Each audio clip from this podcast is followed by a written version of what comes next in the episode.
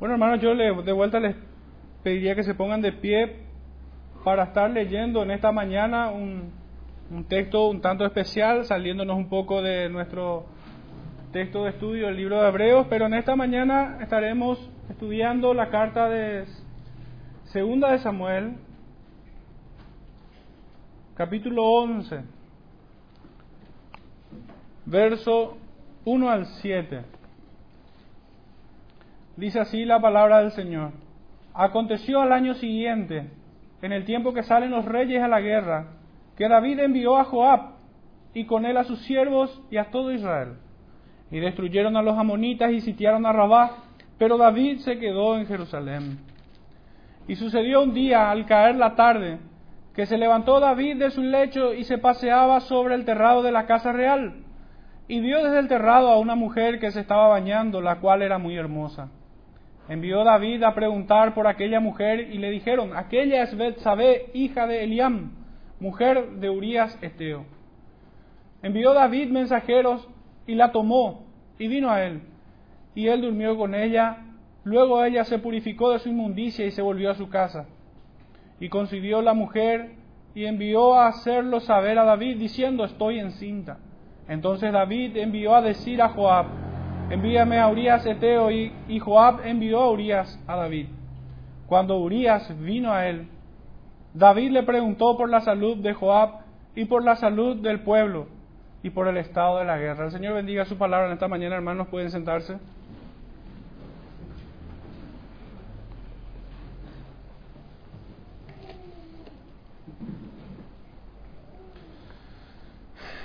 Bueno, la verdad que es un tema importante esto. Es verdaderamente nuestro, nuestro gran tema. Desde que vinimos a la presencia del Señor y todo ese tiempo anterior,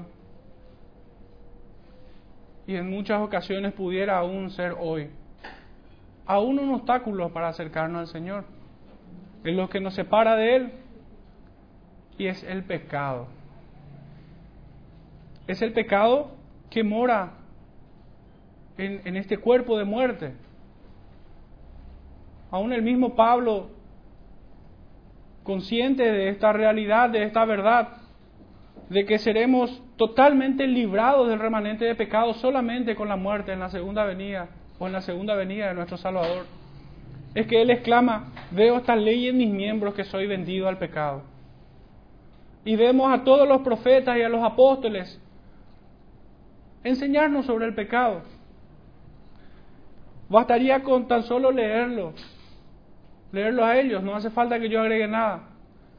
Pero si me permitieran agregar algo, haría una comparación. Y es que el pecado es como una garrapata, así de indeseable, que introduce sus asquerosas patas en la piel de su víctima, sin infligir ningún dolor aparente, pero trayendo un veneno mortal, engordando allí hasta explotar. El pecado no se sacia así como esa garrapata que chupa de la sangre de, de los seres, de los animales y de los hombres, hasta reventar. Alguien tiene que extirparlo, alguien tiene que arrancarlo, alguien tiene que primeramente verlo para poder quitarlo. Y es por eso que meditando en la semana sobre este texto, tomé convicción en poder predicar sobre este tema. Si bien ya en otros sermones siempre es como que lo uso un poco de ejemplo cuando tengo que hablar del pecado. Cuando de alguna manera siempre tenemos que estar hablando de esto, nuestro gran enemigo, y de sus aliados que son la debilidad de la carne, el mundo y Satanás. Recurro a esta imagen, a, este, a esta, fotografía de, de este momento en la vida de David. Y es así que le doy por nombre a este sermón, desentrañando el pecado,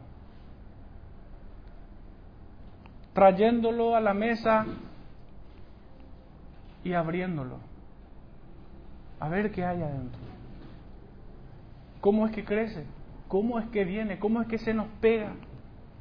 Así como aquella garrapata tan indeseable. Que no le vemos cuando viene pequeña. Solamente otros son capaces a veces de ver cuando ya ha engordado. Y una pequeña introducción a, a este tema es que muchas veces el Hijo de Dios pudiera verse aturdido por la situación en la que se encuentra. Mira a su alrededor y no sabe cómo es que pudo pasar toda esta tragedia. Nuestra tendencia natural es que nos enfoquemos en aquellas cosas más evidentes, digamos que en los daños más severos que ha ocasionado esa situación, para intentar explicar la devastación que ocurrió. Y es que el pecado tiene un efecto multiplicador que se alimenta de casi todo lo que se encuentra en él. Y sabemos que el pecado solo puede parir a la muerte y más dolor en el proceso. Pudiéramos poner de ejemplo a unos padres que buscan explicación y de esta manera tratar de deslindar toda responsabilidad en sí mismo, pues su hijo ahora es culpable de un delito y debe ir a la cárcel. Muchos padres, a mí me ha tocado ver esto. No es que estoy trayendo ficción, pero me ha tocado ver a muchos padres que, que están como aturdidos, como que no se, no, no se dieron cuenta cómo es que su hijo pudo llegar a semejante acto tan reprochable y condenable. No se explican. Y de esa manera solamente se, se enfocan en ese perjuicio con el cual le han acaecido. Y solamente se enfocan en ese hecho, en esa transgresión del Hijo.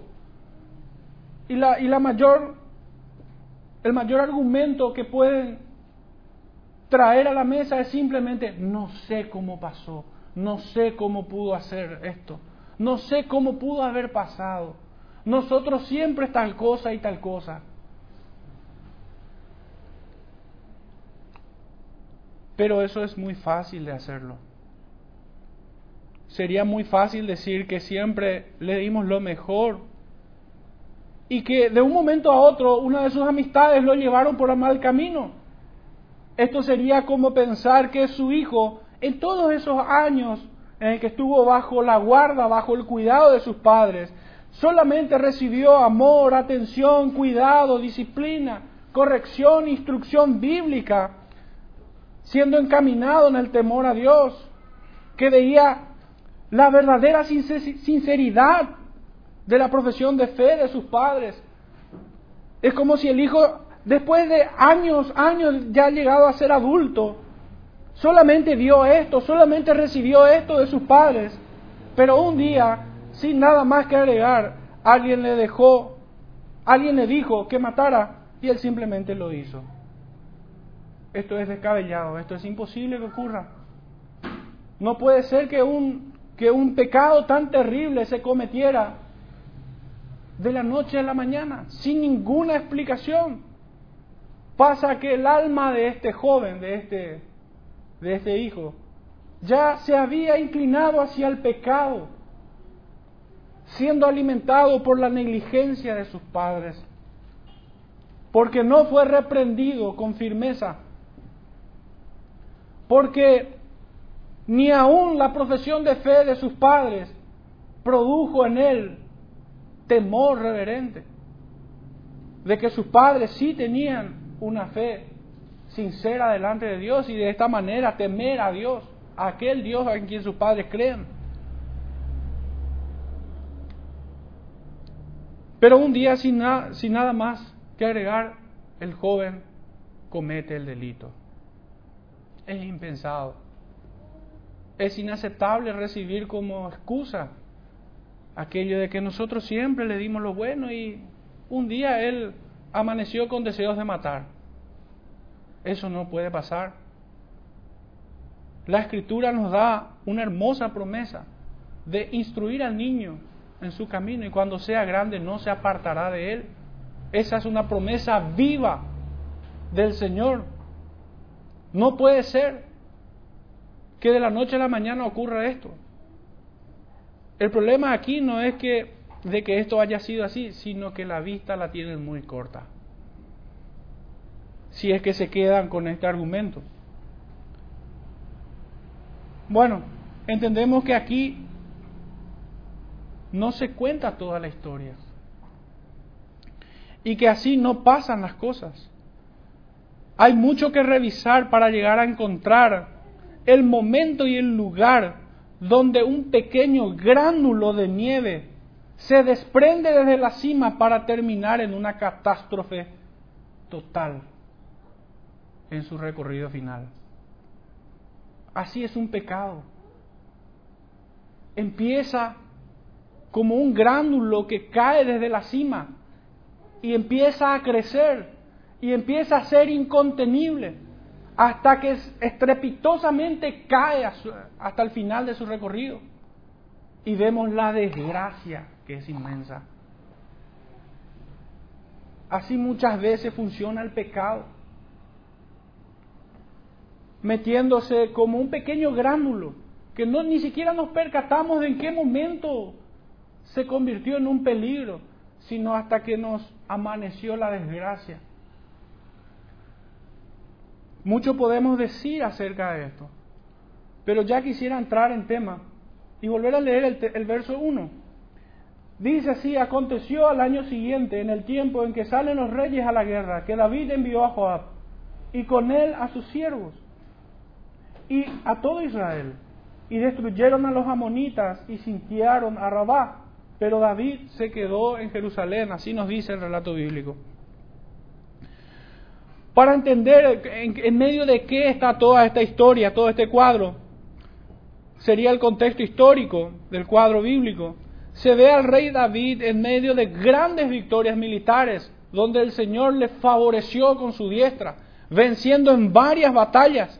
Fruto de ello, el reino el cual, del cual él era gobernante, representante de Dios en medio de ese pueblo, se había fortalecido y había enriquecido en gran manera. Grandes botines habían, habían tomado, sus ejércitos se habían robustecido. ¿Quién no se fortalece en una victoria? Volvían a su patria con el pecho inflado, confiado en que Dios siempre les dio la victoria. Este es el contexto. El pueblo habitaba seguro y confiado a la guarda de un rey que no conocía de derrotas.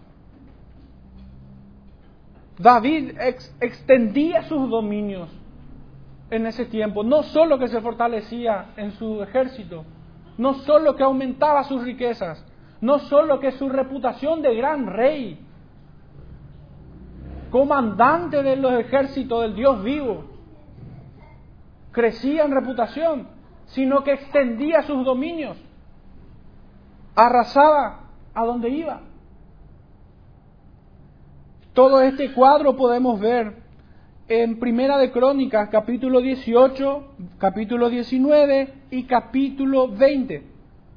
Puntualmente, el texto que hemos leído de, en esta mañana está conectado más directamente con el capítulo 20, verso 1 al 3, cuando David captura a Rabá. Para ese entonces ya habían extendido sus dominios, habían derrotado a los amonitas y a los sirios, había capturado a Rabá. Los hombres de David incluso habían matado a los gigantes, sus pequeños seguían su ejemplo, pues él había matado a Goliat. Esto vemos en el mismo capítulo 20, pero verso 4 al 8 de Primera de Crónicas. No en vano, la Escritura nos dice, entre otras cosas, entre muchas cosas, toda la Escritura es útil para enseñar, redarguir y instruir en justicia.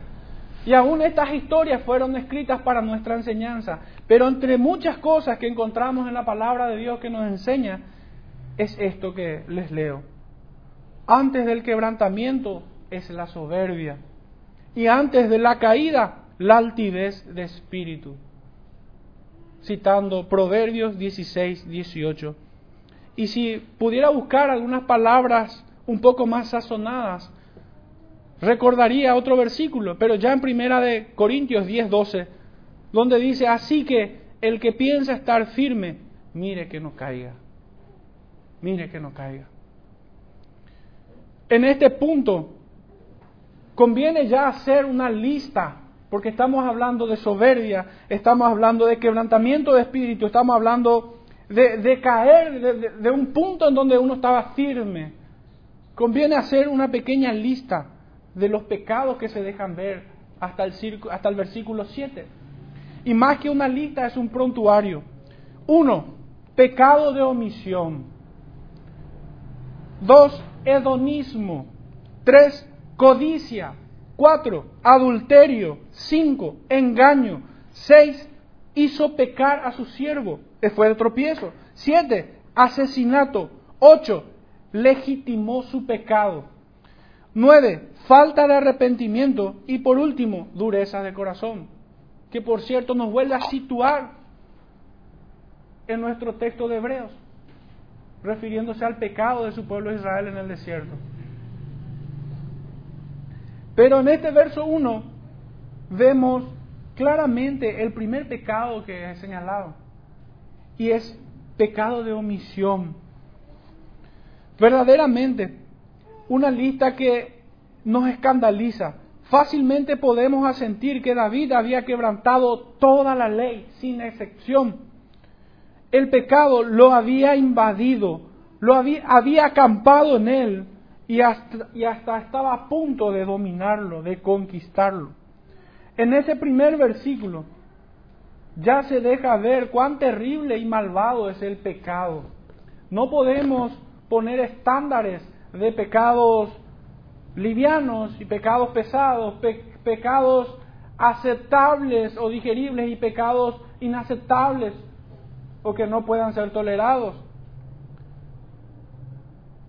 El primer pecado era de omisión, era una negligencia de parte de él. Pues dice la escritura, en el tiempo en que salen los reyes a la guerra, David se quedó en Jerusalén. Así, comienza y así cierra ese versículo. En el tiempo en que salen los reyes a la guerra, David se quedó en Jerusalén. Pecado de omisión. Un pecado minúsculo a la vista de un miope. Y David envió a Joab y con él a sus siervos y a todo Israel. Definitivamente, dista mucho de aquel David que, que había dicho, ¿quién es este incircunciso para que provoque a los escuadrones del Dios viviente? No es el mismo David, no se deja ver el mismo David, que con un celo santo estaba dispuesto a enfrentar al gigante. No es el mismo, sino que este se quedó en palacio Este no es aquel pastor de ovejas que enfrentaba a leones, osos y toda clase de bestias para defender al rebaño de su padre. ¿Por qué no saldría a buscar la victoria conociendo de tantas victorias que Dios le había dado en sus manos? ¿Qué ocurrió con él? ¿Qué pasó? El pecado ya había sido incubado. ¿Desde dónde? pensemos un poco, hagamos memoria de cuál es el contexto histórico de toda esta historia. Antes de la caída es la altivez de espíritu. Es peligroso para el hombre deleitarse en sus glorias y creer que son suyas.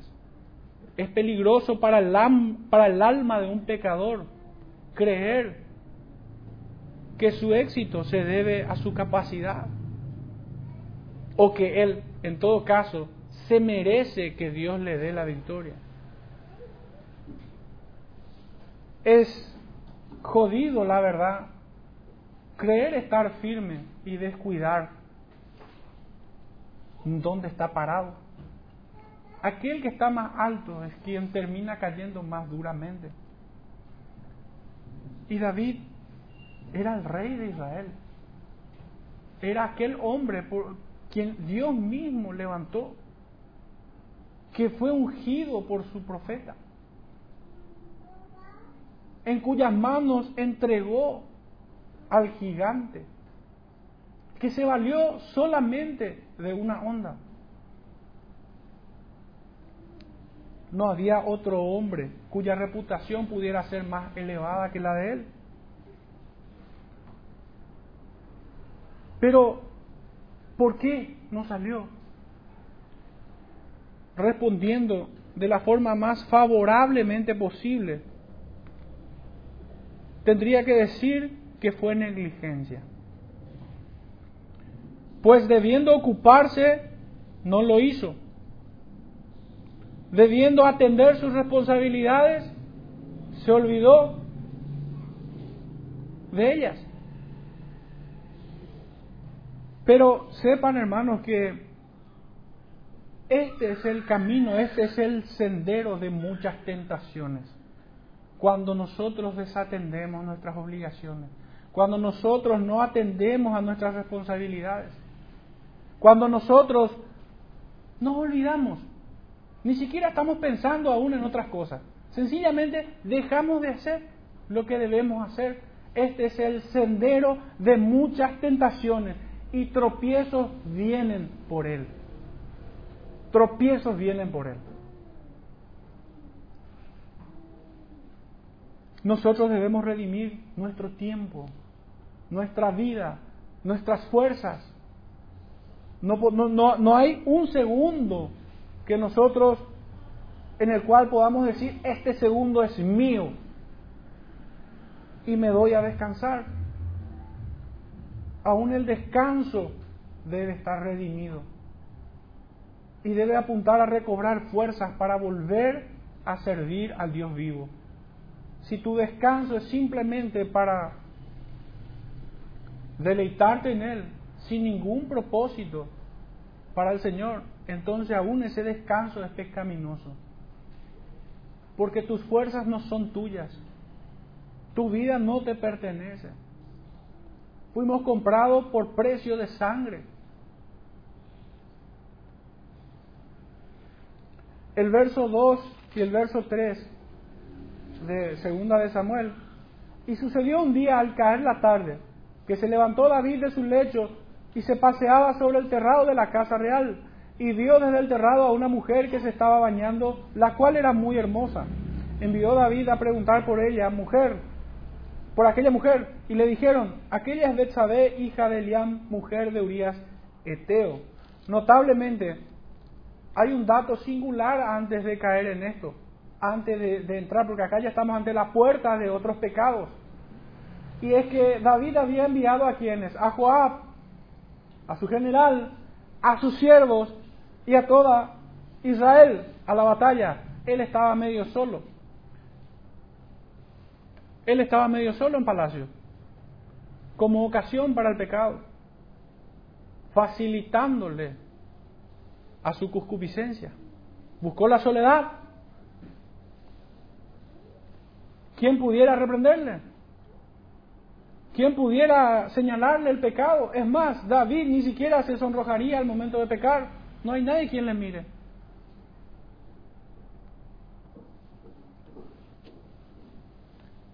En este punto, un solo pecado, el de negligencia que habíamos señalado en el verso 1, se multiplica como una célula cancerígena que termina pariendo otras dos más. Se sumaron al banquete de Satanás el hedonismo y la codicia. ¿Qué busca un rey que comanda el ejército de un Dios fuerte y temible tomándose una siestita y que cuando se levanta anda por allí paseando? ¿Cuál es el negocio del rey haciendo esto en tiempos de batalla, en tiempos de campaña? Tomándose una siesta mientras su general, su siervo y todo Israel fue a pelear. ¿Qué hace? Los pocos que habían quedado, a lo mejor, por el temor que infundía su, su presencia, porque como habíamos dicho, no había otro hombre con más alta reputación que él. Si mató al gigante, ¿quién pudiera enfrentarle? Infundiría cierto temor su investidura y todo lo que había hecho. Hasta ahí. Pero ¿cuál es su negocio? ¿Qué buscaba él? Parece algo muy noble, parece algo inofensivo. Me tomo una siesta y después me levanto a pasearme. Cuando él tiene obligaciones y responsabilidades que cumplir. Su negligencia de no ir ahora está pariendo otros pecados. Y es que como habíamos dicho, que la ociosidad o el no hacer lo que debemos hacer es el sendero de muchas tentaciones. Tropiezos vienen por él. Tropiezos. Es que cuando uno busca lo que no se le perdió, encuentra lo que no debe. Este varón tenía responsabilidades, pero prefirió el ocio y los placeres del palacio. El ocio ya es, voy a hacer cita de una frase universal diría, el ocio es la madre de todos los vicios y la mente desocupada es la oficina de Satanás. La pereza encuentra la cama y el desatino a la mujer extraña. Es lo que le ocurrió.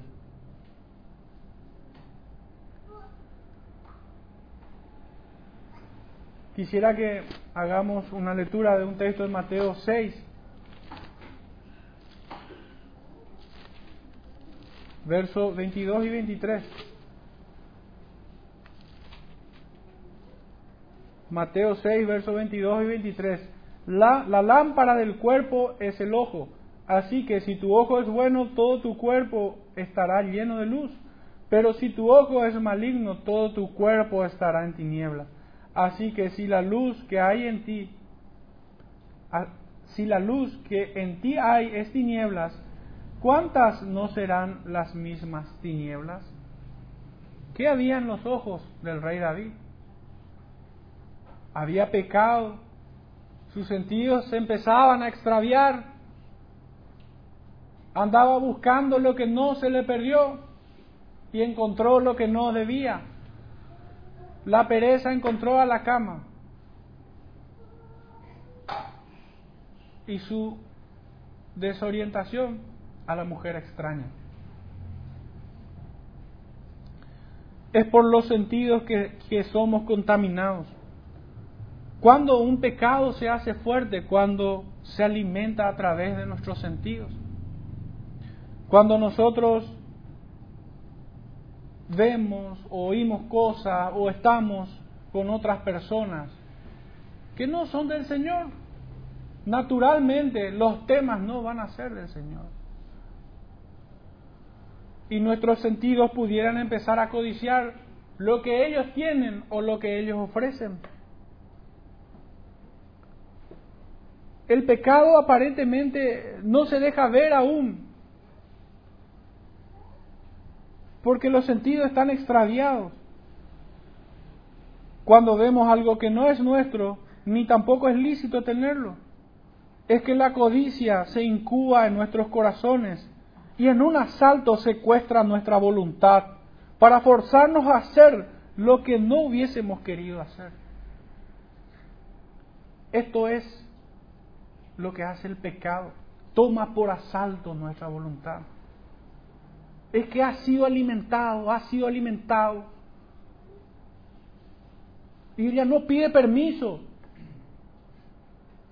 para tomar un asalto, por asalto nuestra voluntad y terminar haciendo lo que no hubiésemos querido hacer. Forzándonos a hacer, aprovechándose de, de esa debilidad de la carne. Si tan solo aquí David hubiera clamado para ser librado de este enemigo. Pero no fue así. El pecado buscó proveerse de más elementos que lo fortalezcan para finalmente destruir por completo a este hombre. El pecado se había hecho fuerte en este punto, porque andaba de Aragán, tomándose la siesta y paseándose por el palacio, y empezó a mirar lo que no debía mirar, y terminó buscando lo que no era suyo. Aquí apareció el hedonismo, que se goza de los placeres, que busca el deleite de todos sus sentidos, sin más, sin ningún propósito. Y obviamente la codicia vio algo que no era suyo y lo tomó. De la misma manera que el pecado toma por asalto la voluntad del hombre, de la misma manera consuma su deseo pecaminoso. Pues tomó a esta mujer de la misma forma. Ni siquiera fue capaz él de ir en busca de la mujer, sino que mandó a otros versos 4 y 5. Y envió David mensajero y la tomó. Y vino a él, y él durmió con ella, luego ella se purificó de su inmundicia y se volvió a su casa. Y concibió la mujer y envió a hacerlo saber a David, diciendo, estoy encinta. Aquí entra en acción un pecado aún más terrible, para los ojos de cualquier persona. Pero nosotros, que el Señor nos permite ver un poco más, debemos ver a este pecado de adulterio, por así decirlo, como el hijo de la negligencia, cuyos hermanos son la codicia y el hedonismo. Aquí el adulterio no es que apareció así nomás. No es que se tropezó con alguien y estando sirviendo en las cosas del Señor, de repente se tropieza con alguien y, ¡pah! Mira, cayó. No, no funciona así. Definitivamente no funciona así. Esto viene arraigado en otros pecados como lo hemos estado viendo. Pecado de negligencia, de un pecado de omisión, incubaron a otros pecados. El deleite en los placeres, yo me merezco, trabajo mucho, gané tantas victorias, luché por el Señor, yo hago esto o aquello, no, yo ya hice mucho por la iglesia, no, yo ya hice mucho por el Señor, me merezco tomarme una siesta. Muchos no lo dirán, pero es la forma en que se recuestan. Es la forma en que se recuestan. Y este pecado trajo otro empezó a ver otras cosas. Si, buscáramos un equivalente a nuestros días, prendemos el televisor, encendemos la radio y nuestros sentidos empiezan a extraviarse. Y nuestros sentidos empiezan a alimentar a esa garrapata. Y lo increíble es que no se siente no hay dolor en ese momento. Es tan traicionero el pecado que en el momento que llega no se presenta con dolor, sino hasta que es quitado o hasta que éste destruye al hombre. Porque hay que arrancarlo.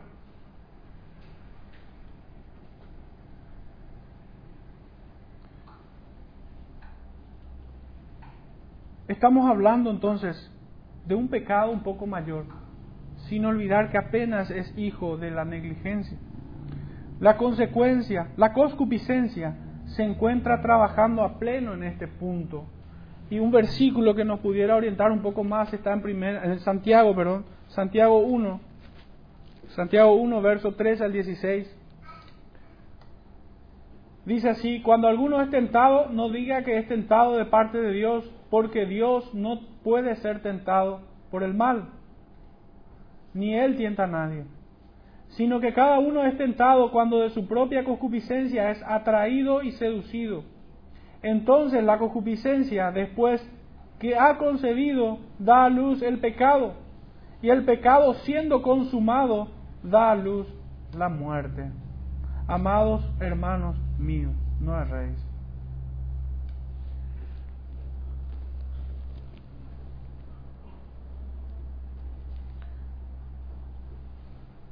Es en este punto cuando la concupiscencia empieza a trabajar a puro motor, a toda máquina, que aparecen aún deseos más exacerbados, provenientes de una vida y de pasiones desordenadas, que solo busca el placer en todas sus formas.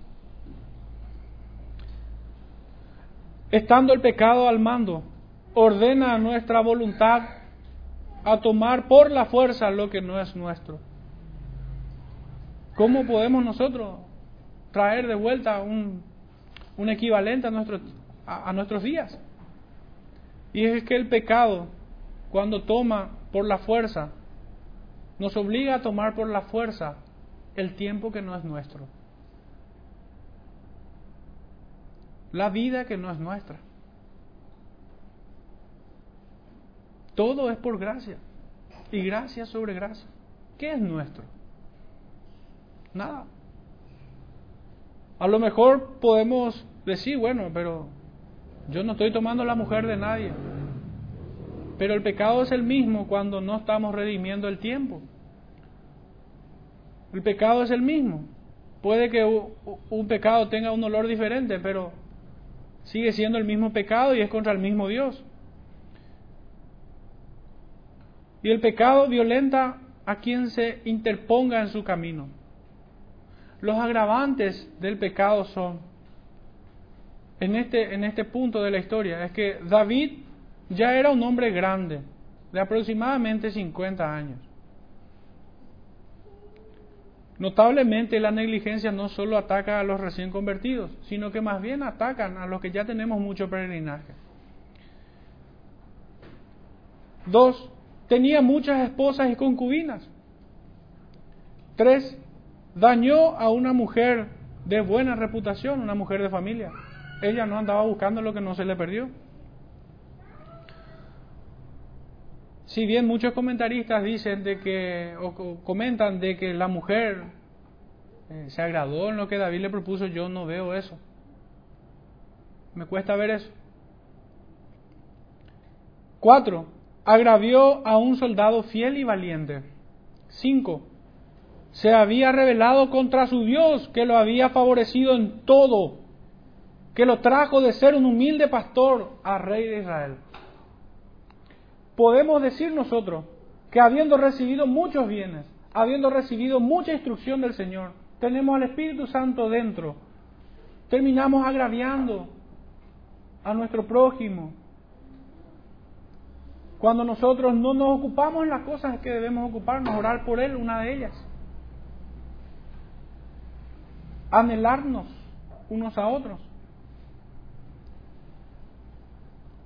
Y terminando, terminamos rebelándonos contra Dios que nos favoreció en todo, que siendo un heredero del infierno nos, nos llevó a su presencia.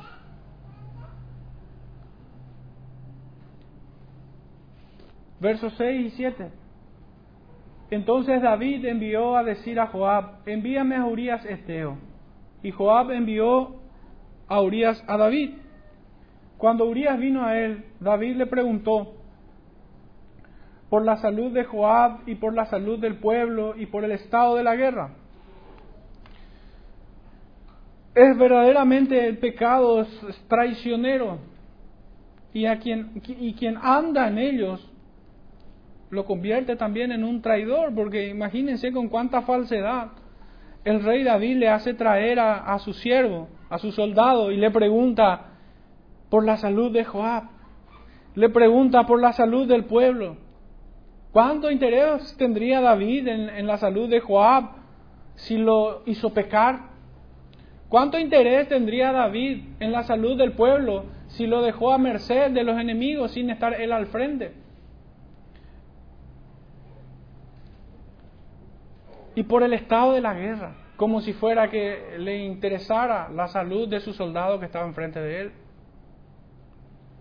Verdaderamente el pecado es traicionero, es traidor.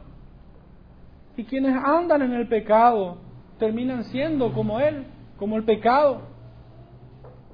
Que pudieran preguntar, ¿y cómo está la familia? ¿Y cómo está la iglesia? ¿Y cómo está el hermano? ¿Y cómo están aquellos?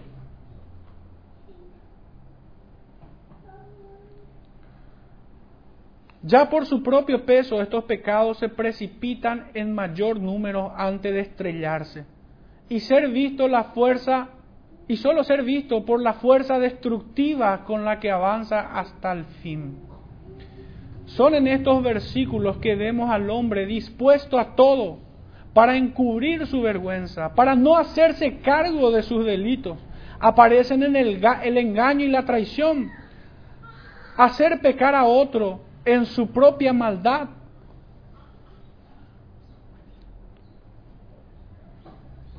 Fabricar un asesinato cobarde. Fue tan cobarde que no se fue a tomar a esa mujer. Fue tan cobarde que él no sacó su espada para eliminar al que lo estorbaba. David se comportó de esta manera. Fue un cobarde con la mujer de Urias y fue un cobarde con él mismo. Aparecen el engaño, la traición, el hacer pecar a otro, el asesinato cobarde. Intenta legitimar su pecado porque después de haber pasado el luto de la mujer, lo llevó a su casa.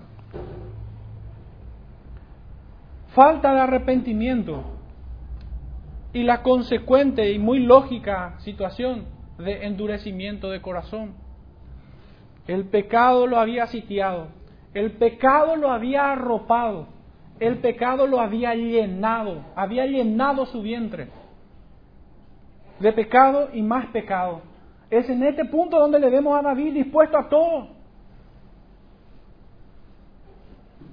Claro, él tenía que guardar su gran reputación, él tenía que excusarse de alguna manera, porque el pecado de adulterio se castigaba con la muerte, se tendría que apedrearlo, y él era el que impartía juicio sobre estos. En este punto él tenía que alzar la espada y dejar caer sobre su cabeza, si es que iba a obrar de manera justa. Todo lo que sigue después lo voy a leer como un comentario más extendido nada más. No voy a explayarme en ningún versículo. Desde el verso 8 al 27. Después dijo David a Urias, desciende a tu casa y lava tus pies. Y saliendo Urias de la casa del rey, le fue enviado presente de la mesa real. Mas Urias durmió a la puerta de la casa del rey con todos los siervos de su señor, y no descendió a su casa. E hicieron saber esto a David, diciendo, Urias no ha descendido a su casa.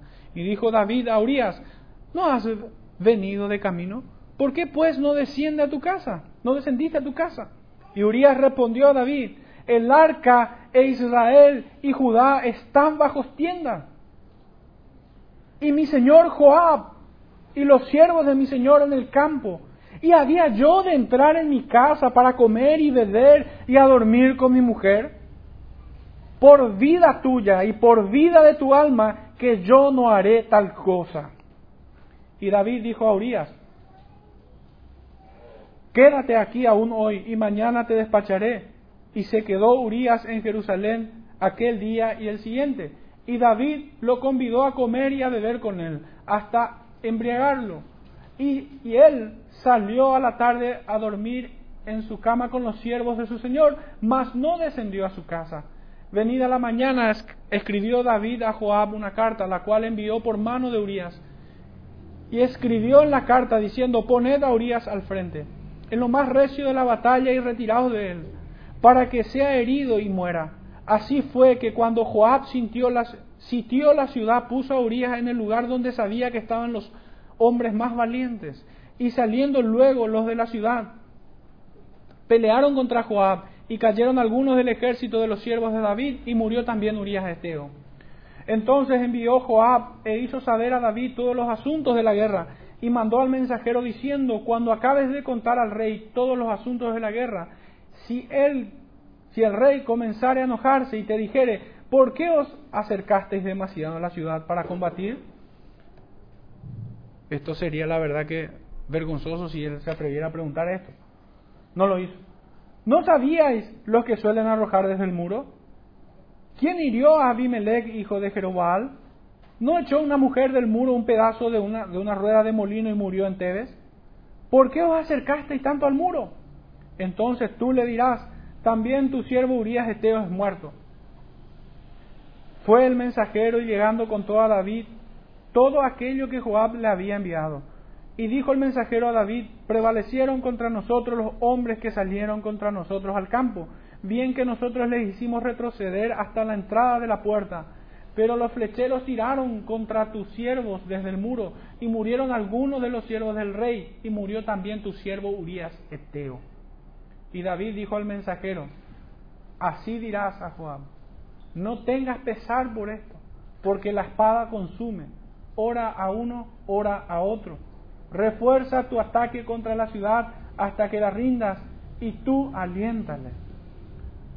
Oyéndole la mujer de Urias que su marido Urias era muerto, hizo duelo por su marido. Y pasado el luto envió David y la trajo a su casa y fue ella su mujer y le dio a luz un hijo. Mas esto que David había hecho fue desagradable a los ojos de Jehová. Verdaderamente, como habíamos dicho. Este es el momento, en el versículo 7, donde vemos el estrépito de todo, de todo este pecado. Apareció en todas sus formas. Vemos como una, como una antítesis le vemos a Urias. Le vemos a un Urias como un soldado fiel y valiente. En cambio, a David aquí le vemos como un traidor y contumaz. Él era la antítesis de él es el antítesis de todo este relato. Se muestra comprometido con sus responsabilidades porque no accedió a los placeres que le ofrecía el rey David no aceptó los deleites de, descender a su casa. También los comentaristas dicen de Urias de que él se había dado cuenta de toda la situación. Más me cuesta creer que esto fuera así. Me cuesta creer, porque verdaderamente un hombre que es herido en su dignidad no reacciona como Urias, con tanta fidelidad, porque dice, por tu alma y por tu vida sino que le vemos a Él fiel. Tanto así que ni siquiera abrió la carta que le envió David a Joab. Si la hubiera abierto, no sería un suicida él. Se hubiera revelado. Hasta hubiera reconvenido con Joab.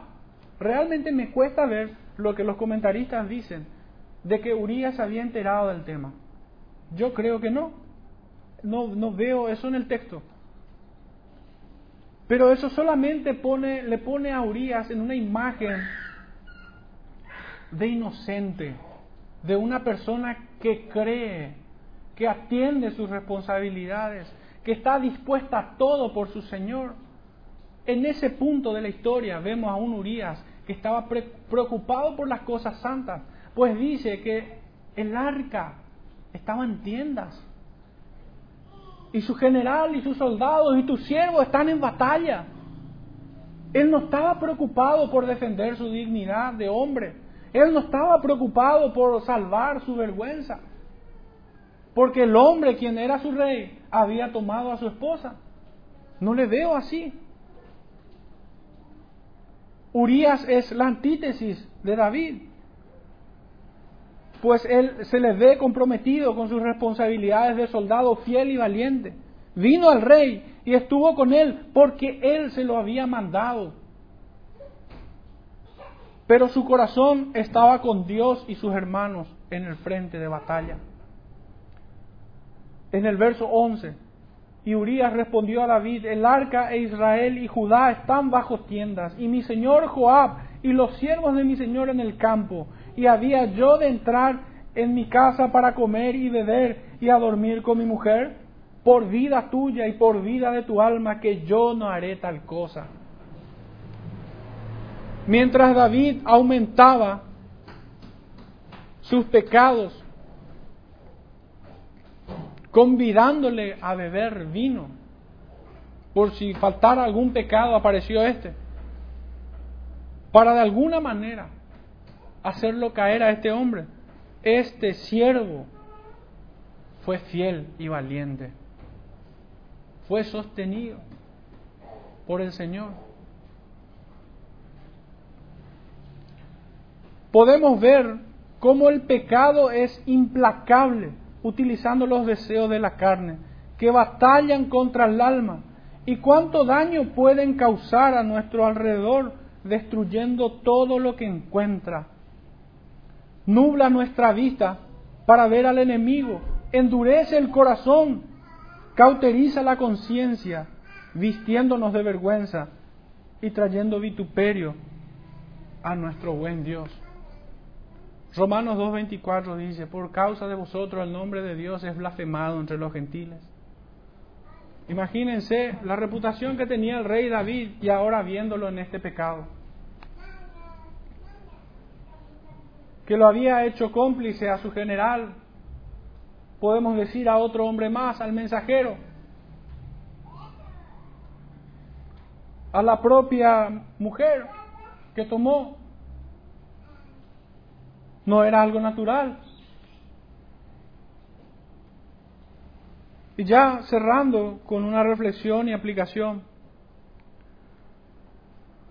de este sermón, no pocos pudieran preguntarse después de, de escuchar este sermón, no pocos pudieran preguntarse, pero ¿qué tiene que ver estos pecados del rey David para conmigo?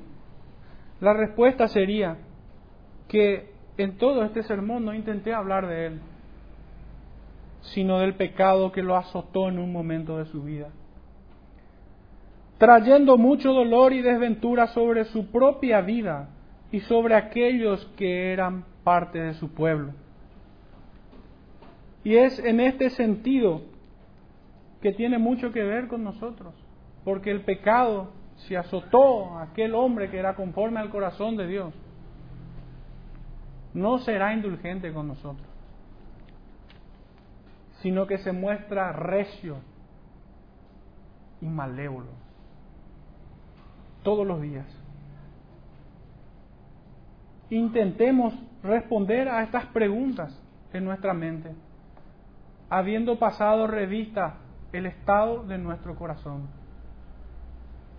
entendiendo que no hemos hablado, si bien lo hemos mencionado, no hemos hablado del rey David. Si bien aparece con nombre propio, pero el tema que nos ocupa es desentrañar el pecado. Preguntemos en nuestra mente, pero previamente habiendo pasado revista al estado de nuestro corazón. Y hay siete preguntas que sería prudente que nos las hagamos. Uno, cumples el llamado a orar en todo tiempo para no entrar en tentación y a favor de los hermanos y de aquellos que aún no han conocido el bendito Evangelio. Dos, buscas crecer a diario en el conocimiento de Dios a través de su palabra. Tres, te congregas fielmente como lo ha mandado nuestro Señor Jesucristo. Cuatro, ofrendas tu tiempo y tus recursos a la causa de Cristo, sabiendo que Dios ama al dador alegre.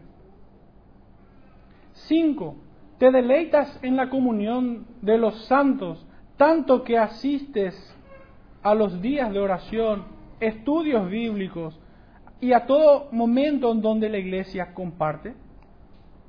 Seis, ¿tu vida es un ejemplo a seguir o vituperio al nombre de Cristo? Siete, y última pregunta, ¿o solo tienes excusas a todas estas preguntas? Aunque tu conciencia te señala en este instante todos aquellos momentos donde descuidadamente huías de tus responsabilidades de ser parte de un pueblo de reyes y sacerdotes, de una nación santa, entregándote al ocio, viendo televisión, mostrando apatía hacia las cosas santas y hacia un espíritu de sacrificio, siendo cambiado por un espíritu de autocompasión?